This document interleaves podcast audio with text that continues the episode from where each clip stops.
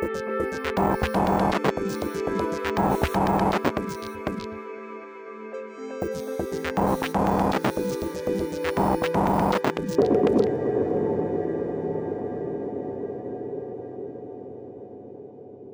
finde es spannend, wie wir in diesem Gespräch ähm, Ping-Pong spielen mit individuelle Verantwortung versus gesellschaftliche systemische Veränderung. Auch ein gutes Buch zu lesen ist äh, Selbstfürsorge leicht und dazu brauche ich aber auch das Buch. Hallo zusammen und herzlich willkommen beim Period Podcast. Diese Podcast-Folge ist Teil der ersten Ausgabe von Period mit dem Überthema Value. Mein Name ist Theresa Ziegler und in den folgenden Minuten dieses Podcasts wird es um Konsum und Selbstwert gehen. Die Beziehung zwischen dem, was wir so konsumieren und wie es uns dabei geht. Wir sprechen unter anderem über Kaufsucht und warum es wohl in jedem Freundschaftskreis eine kaufsüchtige Person gibt, über das Problem, dass wir nicht nicht konsumieren können, über Primark-Shaming und über die Bedeutung von Self-Care-Käufen im Lockdown. Für diese Episode habe ich zwei Konsumexpertinnen zum Gespräch geladen. Zum einen spreche ich in diesem Podcast mit Nina Tröger. Nina ist Konsumforscherin und Referentin in der Abteilung Konsumentinnenpolitik bei der Arbeiterkammer Wien. Dabei legt sie ihren Schwerpunkt vor allem auf gesellschaftliche Entwicklungsprozesse, soziale Gerechtigkeit, Prosum und Nachhaltigkeit. Und unter anderem hat Nina im Namen der Arbeiterkammer eine Studie zur Kaufsucht in Österreich durchgeführt, über die wir in dieser Folge auch reden werden. Und zum anderen spreche ich mit Nunu Kalla. Nunu ist Aktivistin, Autorin und Konsumkritikerin. Unter anderem hat sie das Buch Ich kauf nix, wie ich durch Shopping-Diät glücklich wurde, geschrieben, in dem sie ihre einjährige Kaufenthaltsamkeit dokumentiert hat. Zuletzt hat sie mit ihrer Ladenliste für Aufsehen gesorgt, in der sie alle Online-HändlerInnen in Österreich aufgezählt hat, die im Lockdown kontaktfrei liefern können. Wir starten gleich ins Gespräch. Es ist ja durchaus ein sehr gängiger Rat von Freunden und Freundinnen, ähm, wenn es einem nicht so gut geht, wenn man irgendwie einen schlechten Tag hatte, so dieser klassische Rat, tu dir was Gutes, kauf dir was Schönes. So, ähm, die Frage geht vielleicht an beide. Inwiefern würdet ihr sagen, ist dieser Rat problematisch oder ist er überhaupt problematisch? Ähm, ich habe mich jetzt, ähm, ich habe ja nicht nur ein Buch namens Ich kauf nichts geschrieben, sondern ein neues heißt Kauf mich. Gegenprogramm. Ähm, und da habe ich mir wirklich angeschaut, warum konsumieren wir eigentlich, was wird uns da eigentlich alles eingeredet und was ist eigentlich guter Konsum. Und dieses, ähm, also ich kann dieses, kauf dir mal was Schönes, gönn dir mal was, ähm, es ist nachvollziehbar, weil Konsum in uns eine biochemische Reaktion auslöst. Ähm, bei jeder Kaufhandlung, äh, eigentlich schon, wenn wir das Geschäft betreten und aussuchen, schüttet uns Dopamin in die Umlaufbahn, also Glückshormone. Und, ähm, und, und, und, und dass wir, dass, dass, dass uns das wirklich effektiv glücklich macht. Das ist nachgewiesen. Allerdings, es ist ein kurzer Kick, er, ist, er, er hält nicht lange an und er hat meiner Meinung nach viel zu viele äußere Konsequenzen. Das heißt, ähm, ja, mich macht jetzt vielleicht das neue pinkfarbene T-Shirt glücklich, die Arbeiterin in Bangladesch wahrscheinlich not so much. Und das mitzudenken, dass dieses, dieses sogenannte gute Gewissen mitzudenken, wobei das ist ja auch schon wieder ein neues Thema, wo ich stundenlang drüber reden könnte, ähm, mhm. äh, halte ich für, also ich halte es einfach für sehr wichtig, dass wir lernen, das mitzudenken und draufkommen, nur uns schnell was zu kaufen, um uns kurzfristig glücklich zu machen, ist überhaupt nicht nachhaltig, weder für uns noch für andere. Mhm. Ähm, Nina, warum, warum denkst du, ist dieser Rat problematisch? Ja, prinzipiell kann ich da der Nuno nur sehr zustimmen. Also einerseits natürlich gibt es eben positive Assoziationen, die man hier nicht vergessen darf. Ich kaufe mir jetzt ein schönes Kleid, ziehe das an und fühle mich dadurch äh, jetzt einmal gut. Ähm, ich trage das gerne, ich zeige mich sozusagen dann auch den anderen und bekomme dafür auch etwas rückgemeldet. Also man lebt ja dann nicht im luftleeren Raum, sondern ähm, bewegt sich im gesellschaftlichen Rahmen und das ist es sozusagen nicht für, nur für mich persönlich äh, wichtig, sondern auch ähm, sozusagen, ich bekomme ein Feedback, es hat vielleicht eine gewisse Form von Prestige, je nachdem, was ich trage, oder man zeigt auch, dass man sich hier auch was, was leisten kann. Also denkt man da, ähm, zeigt sich auch schon sozusagen, was vielleicht so das Negative daran ist, ähm, mhm. dass ähm, es jetzt auch in unserer Gesellschaft ähm, sozusagen auch ähm, diese Tendenz ähm, immer mehr auf das Materialistische, vielleicht auch Oberflächliche zu schauen, äh, schon auch ähm, eine Bedeutung hat, die vielleicht in den letzten Jahrzehnten auch stärker geworden ist. Und ähm, sozusagen, das wäre so der gesellschaftliche Rahmen. Ja, einerseits kann es für mich äh, persönlich positive Emotionen auslösen, aber wenn es darum geht, eben, wie die Nuno schon gesagt hat, auch ähm, sozusagen, es kann nur ein kurzer Kick sein und ich muss das dann wieder mit etwas Neuem kompensieren. Also ich kaufe mir wieder was Neues, dann kann es ins Negative driften und im Extremfall auch zu einer Kaufsucht führen. Also das Kompensieren ist vielleicht auch ein gutes Stichwort, ähm, wenn wir über 2020 sprechen, weil ähm, es ja schon so ein bisschen ähm, Online-Shopping so ein bisschen das so die letzte Bastion war, die wir jetzt quasi noch äh, von zu Hause aus irgendwie äh, machen können, um eben diesen, diese, äh, diese Selbstwertsteigerung irgendwie durch Konsum noch zu, zu äh, durchzuführen. Äh, viele Medien haben ja auch davon berichtet, dass ähm, die, die Belastung bei der Post und bei Zustelldiensten eben durch diese, ähm, diesen Anstieg an Online-Shopping im Corona-Jahr nochmal massiv zugenommen hat und sich quasi im Endeffekt so ein konstanter Zustand bei der Post und bei Zustelldiensten eingestellt hat, wie sonst nur in der Weihnachtszeit, also einfach das ganze Jahr hindurch hängt es auch damit zusammen, dass eben dieser Self-Care-Aspekt von Kaufen und Konsumieren irgendwie im Jahr 2020 noch irgendwie mehr an, an Wirkung gewonnen hat oder auch an Nachfrage gewonnen hat? Wie seht ihr das? Hm. Na, ich glaube jetzt nicht, dass insgesamt der Konsum zugenommen hat. Also oder das Kaufen, besser gesagt. Also, ich glaube, es Mhm. hat sich eher verlagert in den Online-Bereich, aber wenn man sich sozusagen die wirtschaftlichen Zahlen anschaut, dann wird ja eher getrommelt, dass, ähm, der der der Konsum zurückgeht eigentlich insgesamt. Und insofern, ähm, glaube ich einfach, dass es sich ein Teil verlagert. Ähm, aber bei Umfragen sieht man ja auch schon, ähm, dass, ähm, der das Kaufen an sich jetzt weniger wichtig ist. Also einerseits, natürlich sind jetzt sehr viele Menschen von Kurzarbeit und auch Arbeitslosigkeit betroffen und haben hier einfach finanzielle Engpässe, also wo man auch einfach zurückstecken muss. Ähm, und andererseits ist es, man geht ja auch nicht mehr so viel raus sozusagen. Also wenn dieser Faktor der Prestige oder der Identität zurück äh, dazukommt, um etwas zu zeigen, dann sind äh, viele Güter jetzt äh, derzeit weniger wichtig geworden. Also gerade im, im Modebereich ist mhm. ja ähm, das Kaufverhalten sehr stark rückläufig, auch im, im Luxussegmentbereich, äh, Schmuck und so weiter. Also ich glaube, da kommt schon eher zu einer Reduktion äh, und man, man, kauft sich dann vielleicht Dinge, die man ähm, jetzt eher im Alltag braucht und wenn jetzt gerade wieder die, die Geschäfte zu haben, ähm, dann ist es natürlich online besser verfügbar. Ähm, dem kann ich zustimmen. Die Kaufkraft ist zusammengefallen wie ein Soufflé. Ähm, es, äh, ich glaube, ich habe heute eine Studie der Uni Wien gelesen, dass nach der Corona-Krise sieben von zehn Österreicherinnen und Österreichern äh, weniger Geld für den Konsum haben werden. Ähm, und ansonsten, ich stimme auch zu, es, es, es hat sich logischerweise der Konsum ähm, online, also in Richtung online verlagert, weil wenn du vor dem geschlossenen Geschäft stehst, wie willst du das machen? Ähm, das, was mir stark mhm. auffällt, ist, äh, also ich habe extrem viel Rückmeldung bekommen von Leuten, die gesagt haben, sie haben jetzt gemerkt, was sie eigentlich wirklich brauchen. Und sie sind draufgekommen, sie brauchen in Wahrheit gar nicht so viel. Ähm, also das ist, glaube ich, eine Seite der Medaille, dass sehr viele Leute jetzt wirklich die, diese auferzwungene Einschränkung dazu nutzen, sich zu überlegen, was brauchen sie eigentlich wirklich. Auf der anderen Seite gibt es aber, gibt's aber schon auch sehr viele, die, die halt jetzt auch sagen, ähm, sie sitzen den ganzen Tag zu Hause, sie richten sich jetzt die Wohnung neu ein und sie, sie kaufen sich neue, neue Elektroniker und so weiter, damit sie zu Hause in ihrer Höhle ähm, vollkommen ausgestattet sind. Ähm, die Tendenz sehe ich schon auch. Das heißt, es gibt eindeutige Krisenverlierer, wie eben beispielsweise den Modebereich mit Ausnahme wahrscheinlich von Jogginghosen. Ähm, und es gibt aber eindeutige Krisengewinner, wie äh, die Elektronik, also die Heimelektronik und, und ich meine, schau dir die Möbelhäuser an. Die sind, mhm. ja, die sind ja komplett überrannt worden. Ähm, Ob es jetzt wirklich in Richtung Self-Care geht, ähm,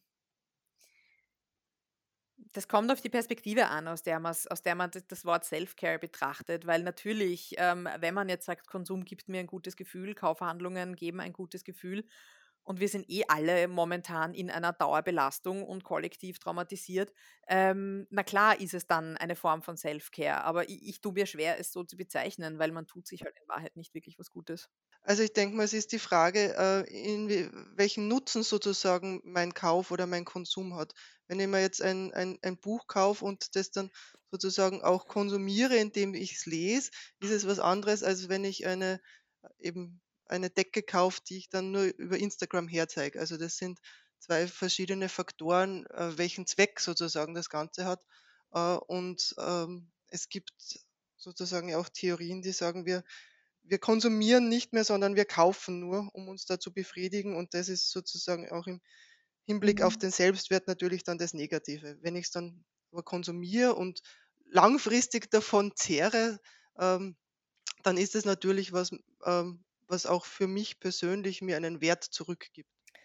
Ähm, Nina, du hast vor ein paar Jahren eine große Studie durchgeführt äh, im Namen der Arbeiterkammer, in der es um Kaufsucht in Österreich ging. Mhm. Ähm, dabei kam unter anderem raus, und ich zitiere jetzt aus dieser Studie, äh, jede vierte Person in Österreich ist kaufsuchtgefährdet, das heißt, sie weist ein kompensatorisches oder pathologisches Verhalten auf.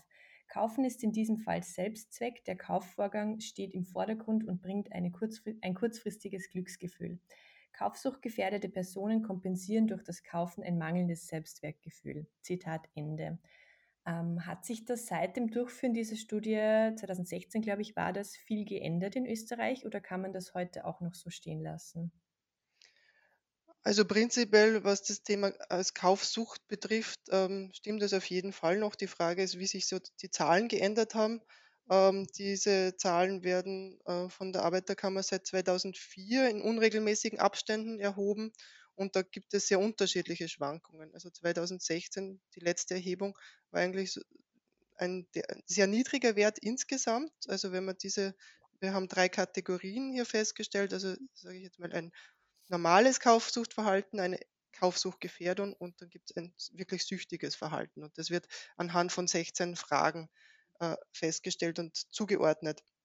Und da ähm, ist es 2016 ein eher niedrigerer Wert. Aber was man sieht, ist eben, dass äh, sich der Anteil der wirklich Süchtigen eher steigt und da auch gerade bei den jungen Menschen.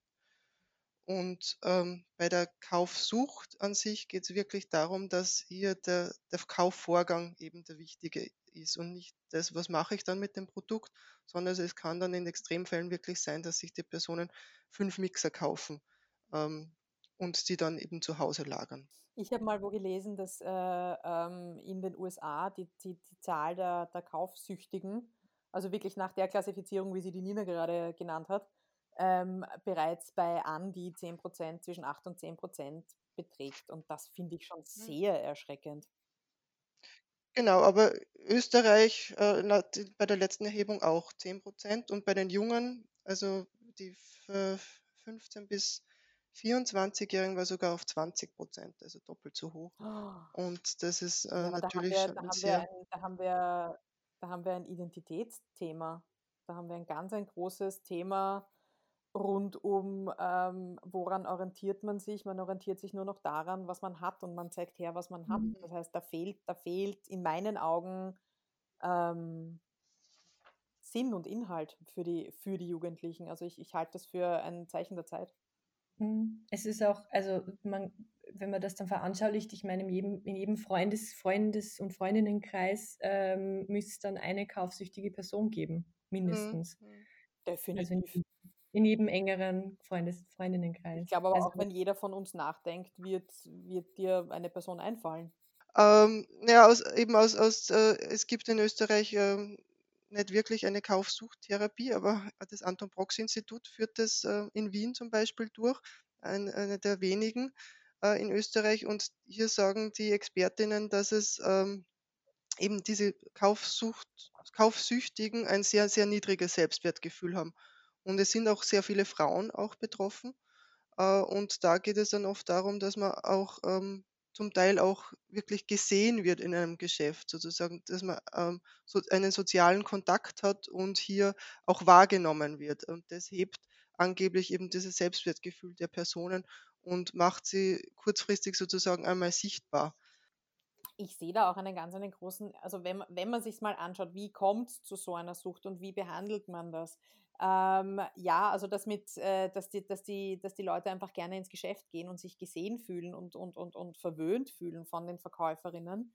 Ähm, da da gibt es ganz viele Studien und Beobachtungen dazu. Und ähm, Kaufsucht ist auch wahnsinnig schwer therapierbar, weil ähm, bei einer Alkoholsucht, da kannst du es therapieren, indem du sagst, so, ich trinke keinen Tropfen mehr. Mhm. mhm. Oder bei einer Spielsucht kannst du sagen, ich gehe nie wieder zum Spielautomaten oder geh, oh, ich, ich verbiete mir das Online-Spielen und ich mache es nicht mehr.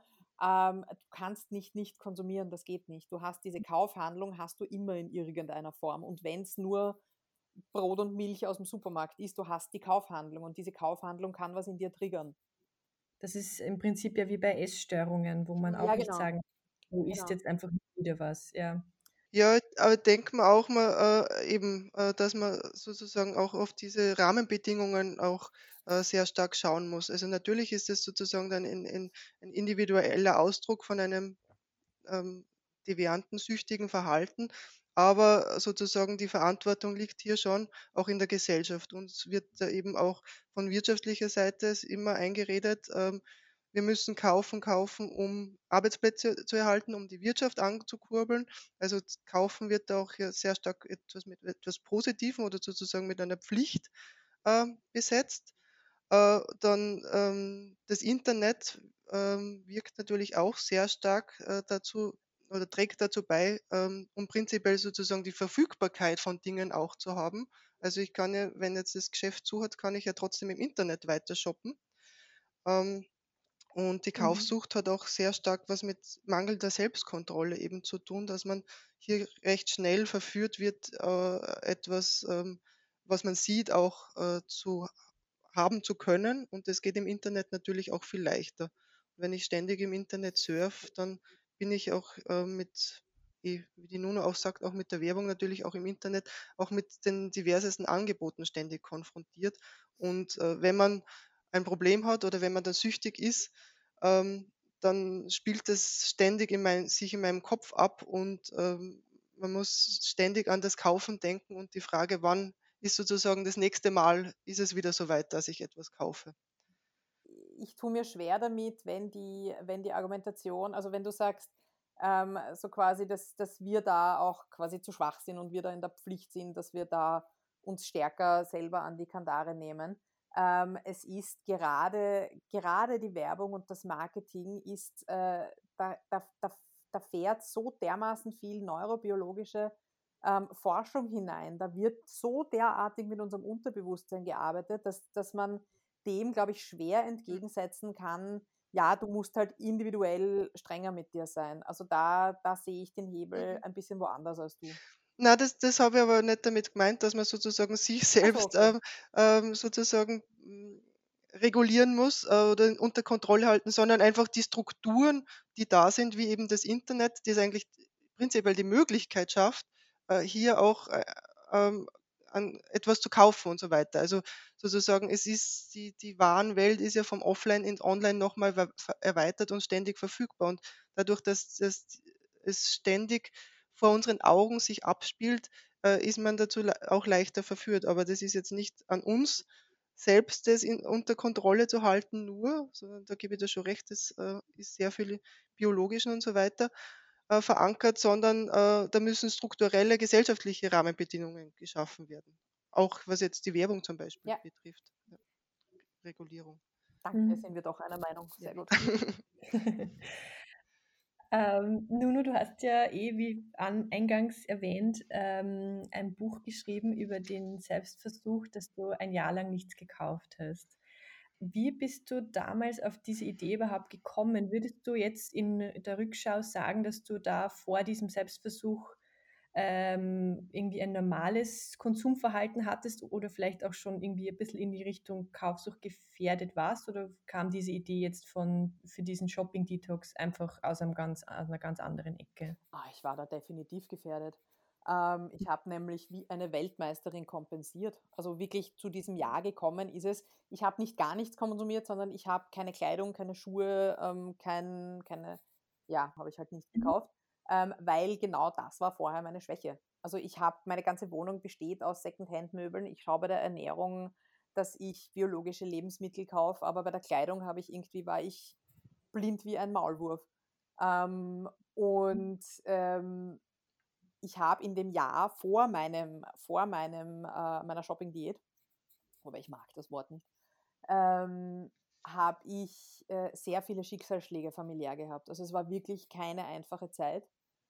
Ähm, es ist eine sehr enge Verwandte gestorben. Es äh, hat meine Mutter Krebs bekommen. Also es war wirklich einfach schier. Und Mhm. ich habe, ähm, wie gesagt, ich habe kompensiert wie die Weltmeisterin. Ich habe mich auch im Job nicht wohlgefühlt. Ich habe, wenn der Tag im Büro gut war, bin ich mich belohnen gegangen. Wenn der Tag im Büro schlecht war, dann habe ich beschlossen, ich habe mir jetzt was verdient fürs gute Gefühl. Und ich bin Ja. permanent shoppen gegangen. Also das, äh, da war ich definitiv schon gefährdet. Ich habe aber jetzt nie die Kontrolle übers Konto verloren. Also das war so, so weit Hausverstand konnte ich schon noch einschalten. Ähm, beziehungsweise habe ich mir einfach sturzbilliges Zeug gekauft. Und Das ist auch eine Lösung, ja. Nein, nein, nein, das ist keine, also an alle Hörer, nein, wer billig kauft, kauft teuer. Merkt euch das.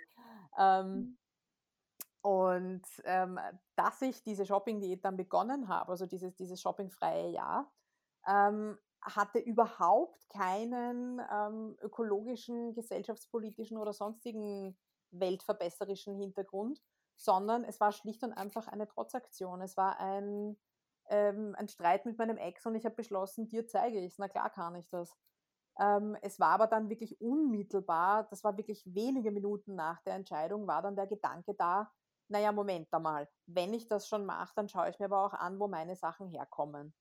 Und Mhm. das hat dann äh, Tür und Tor für ein sehr, sehr intensives Umdenken geöffnet.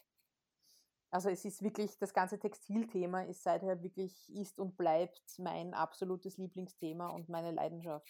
Weil in der, in der globalisierten Textilproduktion einfach so derartig viel falsch rennt und wir uns selber auch keinen Gefallen damit tun, weil einfach ähm, Shopping im Endeffekt ähm, die innere Leere nicht füllt und nicht glücklich macht. Also wir tun niemandem auf der Welt was Gutes, wenn wir uns zu viele Fetzen kaufen. Und Mhm. das, das fasziniert mich bis heute in all seinen Aspekten. Mhm. Ähm, Nina, wenn du das jetzt hörst von der, von der Nuno, ähm, dass man quasi durch, durch jetzt individuelles, individuelle Enthaltsamkeit vielleicht irgendwie so ein bisschen diesen, äh, noch viel stärker diesen Metablick auf ähm, Zusammenhänge, wo kommt das eigentlich alles her, was ich konsumiere, ähm, dass man diesen, diesen Blick dann irgendwie gewinnt. Ähm, ist das, kann man das soziologisch herleiten oder ist das jetzt, hat das Struktur oder ist das eine individuelle Erfahrung jetzt nur von der Nuno? Nein, ich denke mir schon, genauso wie sozusagen e eben der der andere Aspekt, ich kaufe was, um mich gut zu fühlen, kann auch, äh, Konsumverzicht ein positives Gefühl auslösen. Wenn man das sozusagen auf die soziale Ebene setzt, ähm, muss man halt da schon auch immer berücksichtigen, ähm, wer kann sich Konsumverzicht auch wirklich leisten. Also, ich glaube, das ist schon Mhm. auch eine soziale Frage, die man hier nicht vergessen darf. Und das sind halt, ähm, wenn man sich auch, ähm, diese Bewegung und das Engagement in diesem Bereich anschaut, ähm, sozusagen die Minimalismusbewegung und so weiter, die ja wirklich weniger konsumieren und hier ausmisten und so weiter, ähm, sind das aber, äh, dann doch sehr gut situierte, äh, Personengruppen. Und, ähm, hier glaube ich, ist es schon auch wichtig zu die Frage zu stellen, ähm, wer sozusagen kann sich derzeit einen Konsumverzicht leisten und damit es sozusagen einen positiven Drive gesamtgesellschaftlich bekommt, ähm, muss da hier viel stärker auf gesellschaftlicher Ebene auch darüber diskutiert werden. Also, da braucht's eine Wertedebatte, ähm, in dem Sinn sozusagen, wie viel Konsum tut mir als Person gut und wie viel Konsum tut der Gesellschaft gut.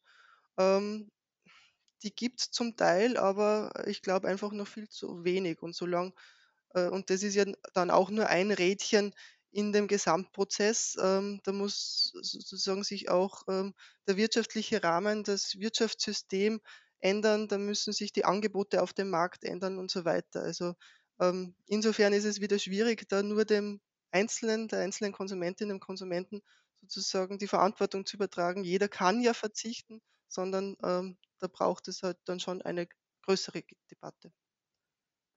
Absolut. Voll. Das ist ja auch auf Social Media wird ja auch oft ähm, äh, so dieses, dieses klassische Primark-Shaming auch oft äh, in verschiedene Richtungen diskutiert, dass das natürlich ist das furchtbar, wenn man Fast Fashion ähm, äh, konsumiert, aber auf der anderen Seite gibt es halt auch, äh, eh, wie du sagst, sehr viele Leute, die sich halt ähm, äh, nicht also keine Kleidung leisten können, die außerhalb des Primark ähm, äh, Price Range äh, existiert. Ähm, das ist eben genau dieses, dieses Dilemma, ähm, was, glaube ich, schon noch viel diskutiert wird, in, in verschiedenen Bubbles, natürlich mhm. nicht gesamtgesellschaftlich, muss noch viel mehr diskutiert werden, aber äh, so. Da würde ich auch gern was dazu sagen, weil mhm. diese Diskussion hängt mir wirklich schon bei diversen Öffnungen raus. Niemals im Leben würde ich einer Person, die 800 Euro im Monat für einen Vollzeitjob kassiert und eh sowieso nie Zeit hat, vorwerfen, dass sie am Samstag in den Primark rennt und ihr Kind äh, ausstattet mit Primark-Mode. Niemals würde ich diesen Vorwurf machen. Aber die Leute, die genau diesen Vorwurf machen, die sagen, ja, aber das kann man ja nicht sagen, weil es gibt ja Leute, die sich das nicht leisten können. Die Leute, die genau diesen Vorwurf machen, sind genau nicht die, die sich nicht leisten können. Mir ist noch nie eine, in dieser ganzen Social-Media-Debatte, noch nie eine Person begegnet, die mir ins Gesicht gesagt hat, du pass auf, ich kann es mir nicht anders leisten sondern es sind immer, es ist immer der Hinweis auf andere. Und das, das mhm. sehe ich sehr stark, also immer stärker als ein, jetzt lenkst du aber von dir selber ab. Das ist, das ist jetzt ein Ersatzargument, damit, damit du dich selber nicht an der Nase nehmen musst. Ähm, und ich wiederhole nochmal, nie im Leben würde ich diesen Vorwurf machen. Ich bin da voll bei der Nina, da braucht es eine viel, viel, da braucht es da müssen wir das System ändern, da müssen wir dafür sorgen, dass auch die Personen, die, die prekär leben oder die sich nicht viel leisten können, ähm, eine nachhaltigere Wahl treffen können. Da, da, dieses System gehört geändert. Wir mhm. können nicht den Leuten vorwerfen. Wir müssen dieses, den ganzen nachhaltigen und, und, und, und korrekten Konsum ähm, aus der Boboblase rausholen. Aber der mhm, mhm. Vorwurf, es gibt ja Leute, die können, Black Friday war jetzt wieder genauso. X-mal das Argument gelesen, manche können sich nur leisten. Äh, und ich habe dann immer zurückgefragt, ja, aber wie ist es mit dir? Kannst du es dir leisten? Nein, ich könnte es mir schon leisten. So, äh, das ist, da, da, da, da spielt aber tiefenpsychologisch ist da einiges noch zu ergründen, glaube ich das ist so ein bisschen das, das eigene äh, Privileg ausschalten mit dem Argument von Menschen, die weniger Privilegien haben. Als genau, und, ich, und, und, mir aber das Privileg vorwerfen. Das finde ja. ich immer besonders hübsch. Ja, so ein bisschen Doppelagent, kann man sagen. Ja, das ist, da sprichst du was sehr Wahres an. Das stimmt auf jeden Fall. Genau, wir haben jetzt eh schon ein paar Mal über äh, Kaufsucht gesprochen wie schaffe ich das, dass ähm, ich dieses Glücksgefühl irgendwie auf andere Aktivitäten verlagern kann? Gibt es da Alternativen, um dieses Gefühl irgendwie hervorzubringen in irgendeiner gesünderen Version, in irgendeiner Version, die mich jetzt nicht potenziell kaufsüchtig oder pleite macht? Also ich glaube, da gibt es kein Standardrezept. Da gibt es kein, kein, ich mache jetzt einen auf Fernsehköchin und sage, wie ihr glücklich werdet ohne Konsum. Das funktioniert nicht, weil einfach wir alle unterschiedlich ticken.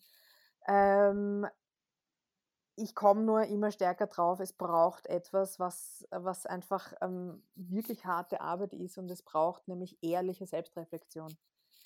Ich glaube, um das eigene Konsumverhalten zu überdenken, muss man, muss man sich erst einmal ziemlich gut kennenlernen und ziemlich gut Bescheid wissen, was macht mich eigentlich glücklich und was, warum konsumiere ich und brauche ich es wirklich und wie fühlt sich an, wenn ich, äh, wenn ich kaufe und ist es nicht im Endeffekt doch ein bisschen ein bitteres Gefühl.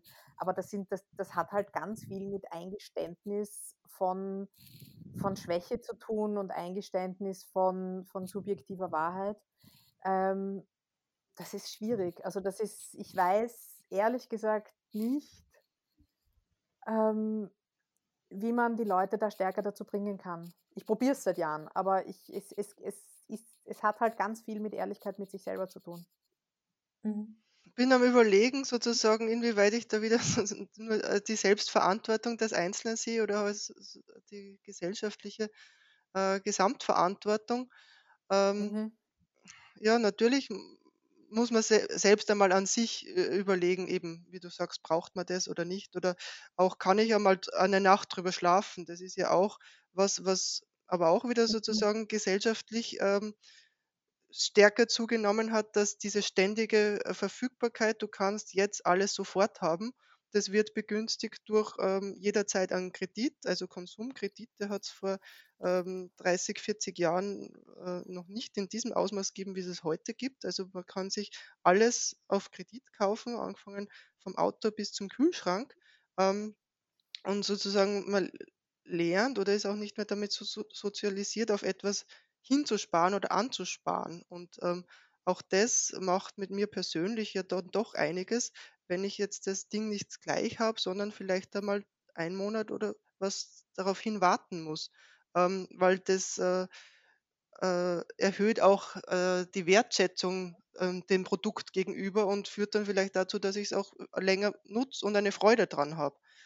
Ähm, und das andere ist sozusagen wieder in das, äh, Negative, auch weil du Black Friday und so weiter angestoßen hat, wo auch eben das Marketing und die Werbung eine große Verantwortung hat mit diesen ständigen eben auch Trigger, ähm, da gibt's wieder 'n Rabatt und da ist der nächste Sale und hier kannst du wieder ein Schnäppchen machen, was auch wieder kurzzeitig dazu verführt, jetzt habe ich wieder was Besonderes gespart, aber, ähm, wenn man sich dann vielleicht dann drüber nachdenkt, ähm, waren das, äh, vielleicht Ad-hoc-Schnäppchenkäufe, die man so vielleicht nicht getätigt hat und man das Ding dann auch gar nicht, ähm, wirklich braucht. Also, ich kenne das von mir selber, wenn ich jetzt irgendwo in 'n, äh, Bekleidungsgeschäft oder was gehe und da gibt's jetzt ein besonderes Angebot, dann greift man da automatisch, äh, schneller dazu, als wenn das jetzt einen Normalpreis hat, obwohl es einem vielleicht gar nicht so gut gefällt oder nicht so gut passt, nur weil es jetzt gerade Mhm. besonders günstig ist. Also, da sehe ich schon auch wieder Mhm. sozusagen den den großen Rahmen der Verantwortung. Aber natürlich muss man auch sich selbst an der Nase nehmen, keine keine Frage. Und andererseits, das, äh, ist schon auch noch so, ähm, ein Thema also, ich würde jetzt nicht das Kaufen oder das Konsumieren per se verteufeln. Also, es es darf auch einmal Spaß machen. Die Frage ist halt nur, in welchem Ausmaß und habe ich ist das sozusagen mein einziges Ja. Mittel, was mich glücklich macht, oder gibt's da nicht noch viele andere Dinge? Und ich glaube, das ist sozusagen, wenn man im Individuellen ansetzt, dann auch da das Wesentliche zu fragen, kann ich nicht, äh, statt mir irgendwas kaufen an weiß nicht, Sport machen, Freunde treffen, keine Ahnung. Also, die Bandbreite ist ja da groß. Ja. Ich i i ich finde es spannend, wie wir in diesem Gespräch, ähm, Ping-Pong spielen mit individuelle Verantwortung versus gesellschaftliche systemische Veränderung. Ähm, aber i für mich zeigt das auch, wie sehr wie verzahnt diese Problematik ist und wie sehr da eigentlich alle Player in der Verantwortung stehen. Also, es bringt nicht als individuelle Person nur, ähm, die Schuld auf Gesellschaft und Industrie zu schieben. Es bringt aber auch nichts, nur die Verantwortung a auf uns selbst zu schultern, weil äh, es Mhm. niemandem geholfen, wenn wir sagen, wir individuell stellen jetzt unseren Konsum komplett um, und wir schultern damit die gesamte Verantwortung für den Klimawandel auf unsere Schultern, jetzt polemisch ausgedrückt. Es zeigt einfach, da spielen da müssen alle Faktoren zusammenspielen und das ist eine echte Herausforderung. Nina, du hast jetzt eh schon ähm, angesprochen, eben, dass es quasi ja auch nicht so schwarz-weiß ist. Man kann ja auch, man muss jetzt nicht komplett auf Konsum verzichten. Das wäre jetzt nämlich auch meine nächste Frage gewesen, weil das ja ähm, gerade auf Social Media ja so äh, ganz groß die Diskussion gibt, haben wir vorhin eh auch schon angesprochen, dass ähm, Self-Care und so dieses Selbstfürsorge äh, Ding ja schon irgendwie eine komplette Industrie geworden ist, dass aber im Endeffekt ähm, zu dieser Gegengedanke, okay, radikale Selbstakzeptanz oder Selbstfürsorge oder Selbstwertsteigerung müsste quasi komplett dieser Self-Care-Industrie aus dem Weg gehen, hat ja auch schon wieder die Gegenbewegung dieses Minimalismus, Decluttering, Marie Kondo und Konsorten äh, irgendwie hervorgebracht, was auch schon wieder kommerzialisiert Mhm. wurde oder auf dem Weg zur Kommerzialisierung ist.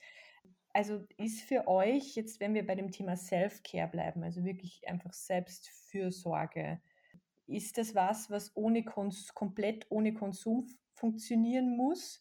Oder kann ich das auch schon in irgendeiner Art und Weise mit Konsum vereinbaren?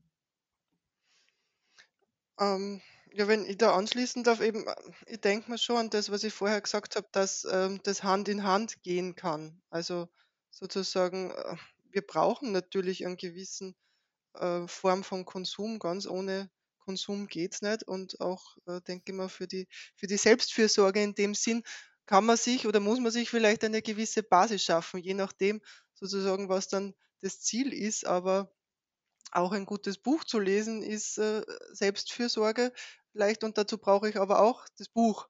Also ähm, Mhm, mhm. Wenn man jetzt zu dem Thema Selbstwert und Konsum recherchiert, ähm, ist mir sehr oft untergekommen, so diese, ähm, die, die, das Narrativ, dass Personen, die eben kompensatorisch konsumieren und kaufen, ähm, irgendwie einen gewissen Mindsetwechsel schaffen müssen, vom Haben hin zum Sein. Wie realistisch ist es, vom Haben hin zum Sein zu denken, innerhalb eines kapitalistischen Wertesystems, wo Kaufen und Haben natürlich dann im Endeffekt auch extrem erwünscht sind und von allen Seiten gefördert werden? Ist das überhaupt irgendwie zu schaffen aus individueller Sicht? Also ich glaube, aus individueller Sicht ist es eher zu schaffen als aus gesellschaftlicher Sicht. Mhm. Also solange wir in einem Wirtschaftssystem leben, das auf, ähm, ich meine, sogar die ärgste Konsumkritikerin wie ich hat irgendwann kapieren müssen, dass ähm, eine Volkswirtschaft auf Kaufkraft basiert und nicht auf äh, Arbeitskraft, leider. Ähm, also nicht auf Produktivität. Ähm, solange dieses System so ist, ist es, glaube ich, gesellschaftlich ähm, quasi unmöglich zu erreichen. Individuell halte ich es schon ähm, für ähm, individuell kann man diesen Schritt eher gehen, sagen wir mal so. Mich würde jetzt am Schluss noch interessieren, ähm, wie geht ihr vielleicht ganz persönlich damit um, wenn ihr ähm, Social-Media-Anzeigen bekommt oder generell im Internet also ganz personalisierte Anzeigen, die schon fast ein bisschen gruselig sind, weil sie so nah an einem dran sind. Wie geht ihr da vielleicht persönlich damit um, da nicht drauf zu drücken oder drückt ihr eh drauf oder ähm, was, was macht das mit euch? Also ich finde, ähm, diese Algorithmen sind nur immer so schlecht, dass ich mich eigentlich immer eher frage, ähm, es gibt jetzt Big Data und alles Mögliche, ähm, warum gibt es nicht nur personalisiertere Werbung? Ich fühle mich da eher Mhm. immer ein bisschen ähm, schlecht behandelt, sage ich, von den Algorithmen, ähm, weil sie immer recht billig sind. Insofern bin ich nicht so verführt, darauf zu klicken, weil das immer irgendwie meine letzte Suchanfrage auf Google entspricht, so ungefähr. Mhm. Ja, ich, äh, ich habe gest, also gestern habe ich wirklich äh, festgestellt, dass die individualisierte Werbung bei mir komplett ins Leere geht.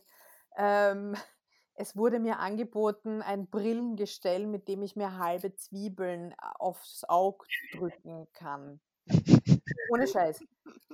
Da muss ich sagen, da war ich schon wieder so fasziniert, dass ich kurz davor war, es anzuklicken, weil ich mir gedacht habe, bitte, wer erfindet sowas und wofür gibt es sowas? Mhm. Ähm, ich bin voll bei der Nina. Also ich bin sehr underwhelmed von, von der Individualisierung der Algorithmen ähm, und habe da wenig. Also ich, ich klicke im Allgemeinen kaum auf, auf, auf Online-Werbungen, schlicht und einfach, um da nicht auch noch den Algorithmus zu füttern. Mhm. Und ähm, ja, also das ist, ich kann es genauso wenig beantworten wie die Nina. Aber die Zwiebelbrille war beeindruckend. Na gut, dann äh, googeln wir jetzt alle Zwiebelbrille, damit wir auch diese Anzeige bekommen. ähm, dann haben wir jetzt was zu tun. Sehr gut. Ähm, ich bedanke mich ähm, sehr, sehr herzlich bei Nina Tröger und Nuno Kaller. Sehr vielen Dank, dass ihr euch Zeit genommen habt. Ja, alles Gute.